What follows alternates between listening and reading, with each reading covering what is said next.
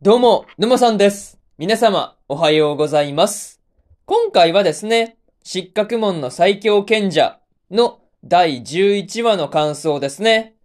こちら、語っていきますんで、気軽に聞いていってください。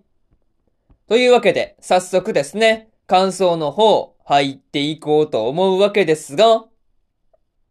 まずは一つ目ですね。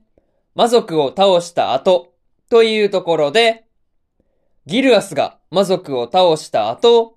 まあ、こう倒したはずの魔族がですね、まあ、死体となって動き出していたわけなんですが、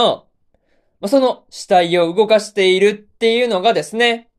まあ、魔族の、まあ、こう、魔族絡みの事件の、まあ、こう、黒幕のザリディアスだったっていうところで、まあ、納得のいくところではありましたね。まあ、とはいえ、その死体で派手に暴れ回ったりするっていうようなことはなかったりしたんで、まあ、こう、マティアスも、まあ、こう、ギルアスをすぐに回復させることができたんだっていうところで、まあ、良かったなぁと思ったところではありますね。また、復活したギルアスが、まあ、緊急事態だっていうことで、まあ、高ランク冒険者として、まあ、町の人たちに一時的に指揮下に入ってもらっていたわけなんですが、ま、その後ですね、すぐに工場長をやっていたっていう男の人にですね、全部丸投げするっていうところで、まあ、ちょっとね、笑ってしまったなというところでした。まあ、にしてもね、領主が不在の間だけ、まあ、高ランク冒険者が領主代行の権限を持っているっていうところもですね、なかなか面白い制度だなっていう風に感じたところでまあありますね。まあ、そういうところで、なかなかこう冒険者の権限っていうのもね、面白かったなというところで、まず一つ目の感想である、魔族を倒した後というところ終わっておきます。でですね、次、二つ目の感想に入っていくんですが、ガイアスの遺跡というところで、マティアスが前世の賢者ガイアスだった頃に作った、まあ、古代遺跡を訪れていたわけなんですが、まあ、こう前世で作った代物がですね、まあ、次々に出てきて焦っているマティアスが、なかなか面白かったところではありますね。また、深夜テンションで作った見た目だけ、見た目だけ超かっこいい剣とかをですね、ルリーが持ってきたりとか、まあ、こう魔力を流さなければ、重いだけの槍っていうものをですね、アルマが持ってきたりするっていうところで、まあ、結構武器があったわけなんですが、まあいろいろと訳ありだったりするっていうところで、見ていて微笑ましいところでした。まあ、とはいえ、イリスが食料を持ってくるっていうところで、まあ、これに関してはね、予想通りな感じではあったんですが、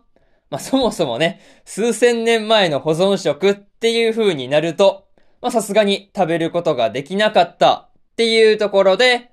こう、これもね、なかなか面白くて笑ってしまったなというところではありますね。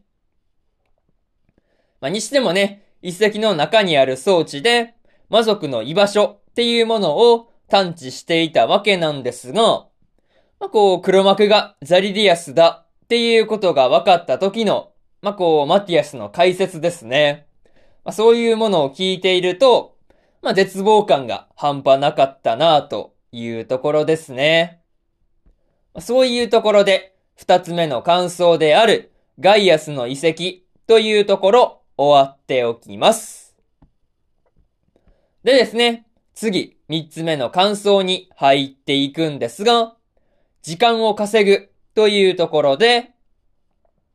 今まで魔族相手に圧勝してきたマティアスがですね、まあ、ザリディアス相手に時間を稼ぐっていう風に言っていたわけなんですが、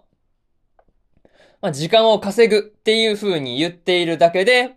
まあ、いかにザリディアスが強敵なのかっていうところが伝わってくるところでした。まあ、それと、ザリディアス相手にですね、イリスがまあ初手からね、まあ竜のブレスっていうものをぶつけていたわけなんですが、まあいくらなんでもね、こう、イリスの攻撃でも通じなかったっていうところで、まあ本当に傷一つつかなかったっていうところで、見ていて恐ろしいなぁと感じたところではありましたね。まあ、にしてもね、ザリディアスの剣を防いだとしても、まあ、剣圧だけで傷を負ってしまうっていうことがね、起こっていたわけなんですが、なかなか剣圧だけで傷を負ってしまうのは、まあ恐ろしかったところではありますね。まあでもね、その後に勝つためには命をっていう風にね、マティアスが言っていたっていうところも結構印象に残っているところではありますね。また、マティアスがルリーとアルマに魔剣を取ってくるように頼んでいたわけなんですが、宝物庫を通る時の国王の言葉ですね。これに関してはありがたすぎるっていうところではありましたね。そういうところで三つ目の感想である時間を稼ぐというところ終わっておきます。でですね、最後にというパートに入っていくんですが、今回は魔族の親玉であるザリディアスがですね、王都の上空に現れていたわけなんですが、まあ、こう、マティアスのことをですね、ザリディアスが高く評価しているっていうところが印象的なところでした。まあ、それだけにね、マティアスを真っ先に狙ってくるっていうところが予想通りなところだったんですが、まあ、あのマティアスでもね、苦戦を強いられているっていうところには驚かされてしまうところでした。また、ルリーとアルマが無事に城の中の宝物庫に入ることに成功していたわけなんですが、まあ、魔剣を手に入れることができたのか、そのあたりがね、気になるところではありますね。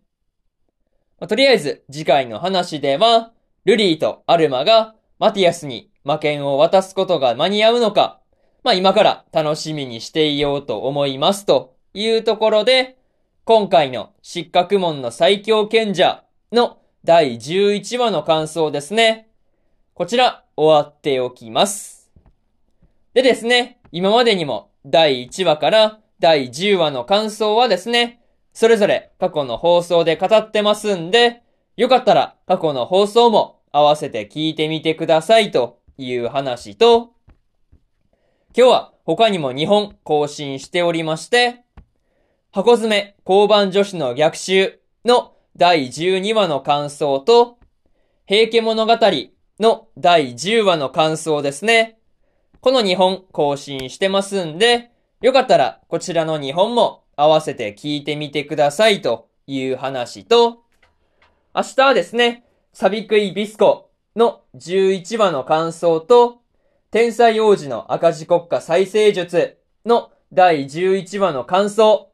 そしてですね、殺し合いの11話の感想と、リアデールの第一にての第12話の感想ですね。この4本更新しますんで、よかったら明日もラジオの方聞きに来てくださいというところで、本日1本目のラジオの方終わっておきます。以上、沼さんでした。それじゃあまたね。バイバイ。